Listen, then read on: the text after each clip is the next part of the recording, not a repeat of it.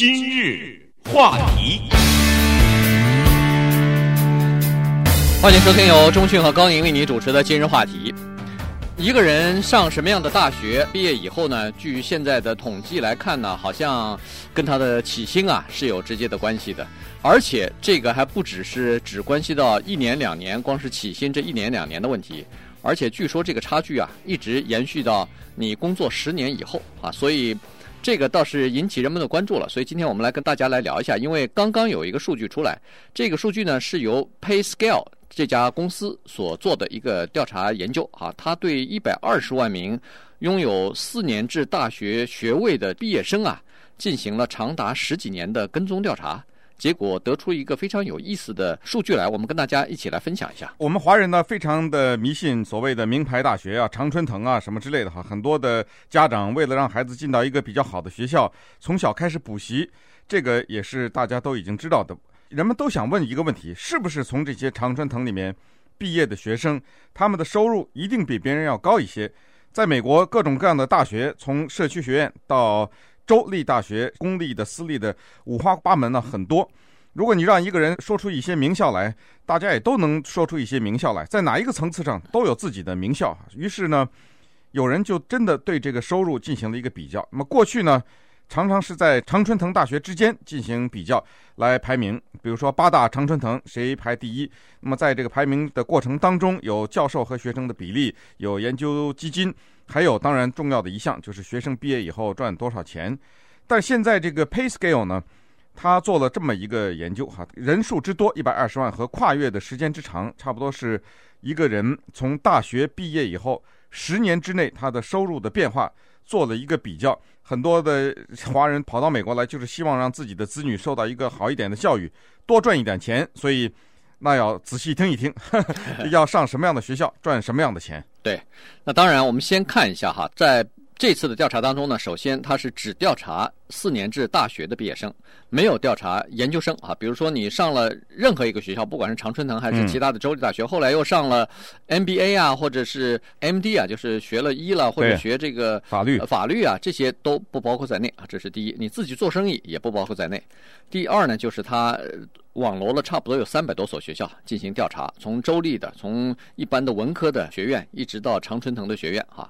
他所调查的结果，第一，发现你在某一个大学里头，比如说常春藤学校里头，你所修的这个专业啊，和你以后长期的收入几乎无关。嗯，有人说，哦，你到这个常春藤学校里头修一个什么哲学呀、什么政治科学之类的，可能以后收入也不见得会好。哎。还不一定哈，所以待会儿我们会讲一下这个，还涉及到另外一个问题，就是你以后所选择的这个行业和职业，这个和你的收入是有关系的。好，那他就做了这么一个研究，说是常春藤学院的毕业生呢，一般比其他的，这叫文科学院吧？对，liberal art 的这个 college 里边的毕业生呢，他们的起薪呢，差距大概是百分之三十二左右。嗯，那这个差距是蛮大的，而且这个差距一直。维持到十年以后，也就是说，你现在毕业的时候，常春藤学院的毕业生就比你一般的这个呃文科学院的毕业生的薪水高百分之三十二。那么等十年以后你再查呢，他们这两个人之间的薪水还差百分之三十四。嗯，差不多啊，三十二、三十四，也就是说一直维持下去了。对，它的这个领先的优势能够一直维持下去啊，这一点呢。倒是又让人们觉得不意外，也是觉得还是好像是挺新鲜的哈。第一次听说有这么一个长达十年的比较，而且呢，这个里面说明很多问题，那就是说明，首先啊，不管你是哪一个学校毕业的，基本上来说，等你找到第一份工作开始，然后不管你是在这个工作一直干上十年也好，还是不停的在中间换工作，你的收入只要你受过大学的教育，基本上是稳步提高的。那么这里有没有的人在短期内发财了，或者有的人在未来破产，这是肯定的。但是我们现在说的是一个泛泛的统计啊，那基本上呢都是成长的，只不过这个常春藤学校他的学生毕业出来一开始就比你高，然后十年以后还是比你高啊，就是他一直保持这个成绩。那么接下来人们就问这是为什么？打开他们这个毕业生找到的第一份工作相比较一看呢？发现这个常春藤学校的学生，他们毕业出来找到的那个第一个工作，这是一个至关重要的，就是这个工作呢，倾向于比那个非常春藤学校找的那个第一个工作啊，性质上稍微有点不一样。嗯，他们基本上不是做管理工作，就是做这种美国人叫做 consultant，叫咨咨询吧，咨询对公司方面的这个，不是普普通通的一个打工人。对，而一般的州立大学或者文科学院的毕业生，他出来就是一份普普通通的工作，或者是在某一个公司里边。他做的是那个非管理层的工作，也就是说做一个配角吧，嗯，就是辅助别人工作的这么一个工作。所以在这个工作的性质方面，首先就确定了，呃，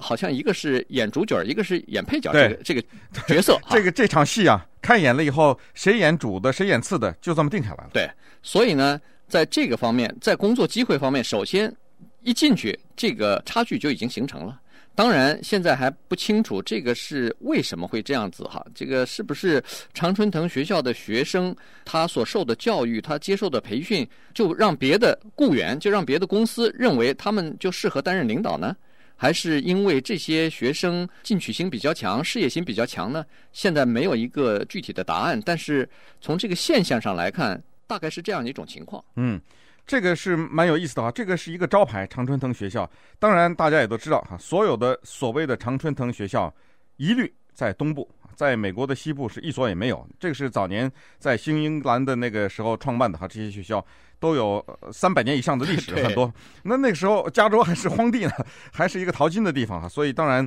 这个肯定是没有哈，在西部没有。所以如果呢，华人家长想把孩子送到常春藤学校，那就意味着要到东部去了哈。人们常常喜欢把这些常春藤学校之间进行比较，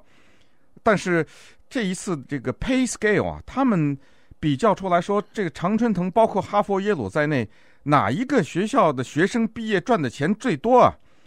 居然哈佛、耶鲁都不在上，都不在前面，这个确实是值得注意哈。这个东部的这些名校之间还有的一拼呢。对，首先这个常春藤学校里边的毕业生，人们注意到这样一个现象，就是他们从事金融工作的比较多。呃，也就是说，毕业以后去华尔街的工作的人比较多。就是毕业以后直接是跟钱打交道的这个工作比较多。而且呢，一般的公司一听他是常春藤学校的人，愿意多出一点价钱，比一般的大学生多出一点点价钱呢，来聘他们。所以这个就造成了他们的起薪比较高。稍待会儿，我们再告诉大家，这个常春藤学校里头又是哪一所学校，他们的平均收入是最高的。对，如果您错过的话，可以上网 www.am 一三零零 .com 收听过去一个星期节目的重播。今日话题，欢迎继续收听由中讯和高宁为你主持的今日话题。这段时间跟大家讲的呢是。常春藤学院毕业的大学生啊，他们的收入比其他的州立学校或者说是其他的文科学院，也是同样四年的毕业的大学生呢，起薪就高，而且这个差距呢一直维持到差不多工作十年以后啊，基本上都在维持着。所以这个现象呢，哎，第一次被人说出来，而且做了大规模的这个统计。那么在常春藤学校里头，哪一个学校的收入又是最高的呢？平均的收入，哎，这个学校呢，不是哈佛，也不是耶鲁，是一个叫做 Dartmouth 的这么一个学校。嗯，这个学校里头出来的毕业生，居然中间收入是最高的，他们的中间收入差不多是十三万四千块钱。哇，是一个从 Dartmouth 这个大学毕业的一个本科生，而且这个 Dartmouth 是八所常春藤学校的之一，一个小学校哈。他说他的中间收入是最高的，十三万四，这个呢是引人注目。所以如果你想让孩子赚钱的话，你就往 Dartmouth 送吧。如果能进得去的话哈，因为据我们所知，Dartmouth 这个门是很难敲开的，非常的难哈。这个地方因为在东部有很多这个名门呐、世家呀，很多有钱人，他们早早的把孩子送到私立学校去哈，他们就瞄着这些名校，他们也都知道，像 Dartmouth 这些学校的学生，很多人出来以后。第一脚从学校里迈出来，第二脚就上华尔街了，马上直接就进到对冲基金里面拿这个高的年薪和奖金了哈。那么接下来八大常春藤学校里哪一个学校相对来说本科毕业收入最低呢？居然是哥伦比亚。嗯，这个哥伦比亚是纽约的名校哈。对，他的学生本科出来以后，在八大常春藤学校中收入最低是十万零七千，这是他的中间收入。嗯，这个就是 想不到哈。那么在文科学校里头，哪个收入最高呢？据说是一个叫做 Bucknell 啊，嗯，这个大学我都没听说过，说实话，我也不知道这个学校在哪个州，这个、反正是在东部，这是对，是在东部，啊、但是我们不知道是在哪个州。这个是 Liberal Art 里边的一个学校哈。那么它的这个平均的收入呢，大概是在十一万左右，这很高啊，这个非常高。那么这次的调查呢，就证实了人们长期以来的一个怀疑，或或者说一个猜测，就是说，是不是常春藤学校的毕业生真的就是薪水比较高？哎，果然是这样。呃，对毕业生今后的收入是真的是有影响的哈。那当然，刚才就说了，就不知道是学校教育成功，还是训练的有素，还是学生在职场上，反正是让学生在这个求职的方面就比较有优势哈。或者说，也可能这个公司或者华尔街他就认这个学校，纯粹这个学校的名声带给了学生一种优势哈。这个不晓得，到底是怎么样。或者说是学校在录取学生的时候，他挑选的就是比较会赚钱的人，这也不知道。哈哈。对。那么在另外一个调查就是这样子，就是从一个学生踏入到工作的那一天起，到十年以后，他们的成长的幅度又是多少呢？这个也很重要。有的四年制的大学，比如说起薪虽然低，但是人家的毕业生在后来。呃，穷追猛赶，后来在三五年之后追上你了，那也是一个成绩哈。但是现在看来是这样子，就是常春藤学校的这个毕业生啊，他们的成长的薪水也蛮高的，嗯，就成长的比例也蛮高的。从第一次踏入到学校之后，如果要是呃十年以后的话哈，在十年以后再看的话呢，这个一般来说四年制的大学呢，大学生的毕业起薪呢是四万五千七百四十七块钱。到十年以后，他们成长说是百分之九十五啊。对，那这样这是文科的啊，就已经到了八万九千三百七十了。就到了八万九千多块钱了。嗯、那么如果要是 Party School，就是这个美国的大学排行榜上经常给你评出来全美国最有名的几个 Party School、嗯、啊，这就。这是属于有点小贬义的，这个就是说，这个学生经常喝喝酒啊，周末不不好好学习啊，经常 party 的这个哈。对，多数的这种所谓的 party school，首先都在加州呢，很多 他们基本上是风景比较优美，都在海边呢，让这个学生有各种各样的什么冲浪啊，什么娱乐活动，就是没无心读书的哈，这种学校。嗯，那这些学校的毕业生呢，果然他们在呃职场上头呢，确实他们的薪水成长也比较慢，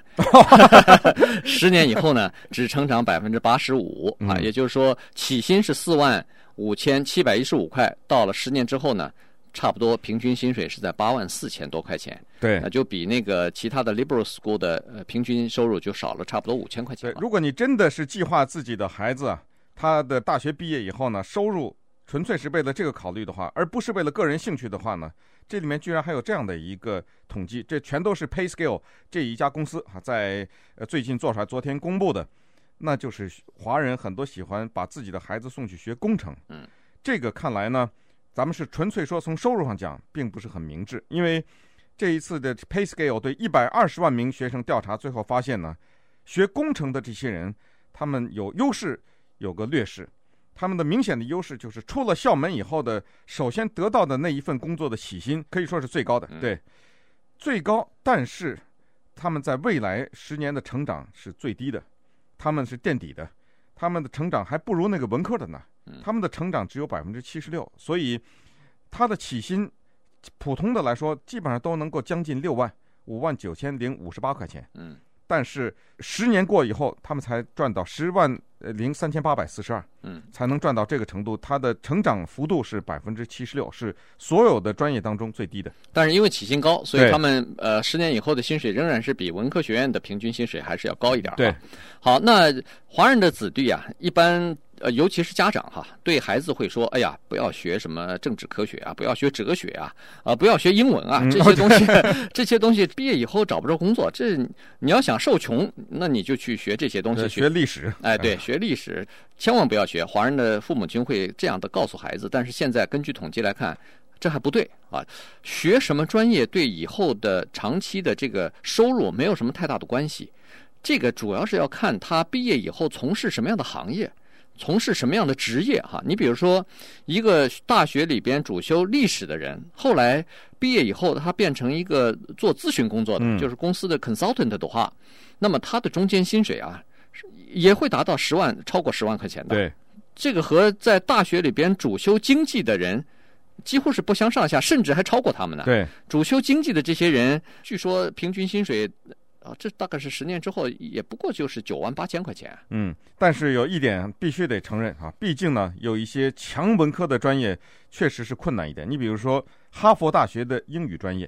你说哈佛大学的英语专业和哈佛大学的一个学商的恐怕还是不一样哈。这个收入，哈佛大学的英语专业毕业出来，他的中间收入只有四万四千五百块钱。当然，这比其他的普通的学校还要高一点。普通的大学，咱们随便拿一个，比如说俄亥俄州立大学，他也学英文。这个人是哈佛大学也学英文，这两个人差了一万块钱呢，将近。对，哈佛大学四万四千五，俄亥俄州立大学的那个学英文的出来只有三万五，这里面差距是百分之二十七。嗯，但是十年之后，这个差距就越来越大了。嗯，十年之后，哈佛大学学英文的那个人，他的平均年薪 超过十万了，就十万零三千块钱。嗯可是这个其他的学校里头毕业的那个学英文的，那就差很多了，差百分之一百一十一啊！对，就是就是不到他的一半，对啊，就差到这么程度啊！所以看来啊，文科学院或者说你在任何一个大学学文科的这个专业的话，要想赚钱，恐怕要对自己以后从事什么职业要稍微考虑一下。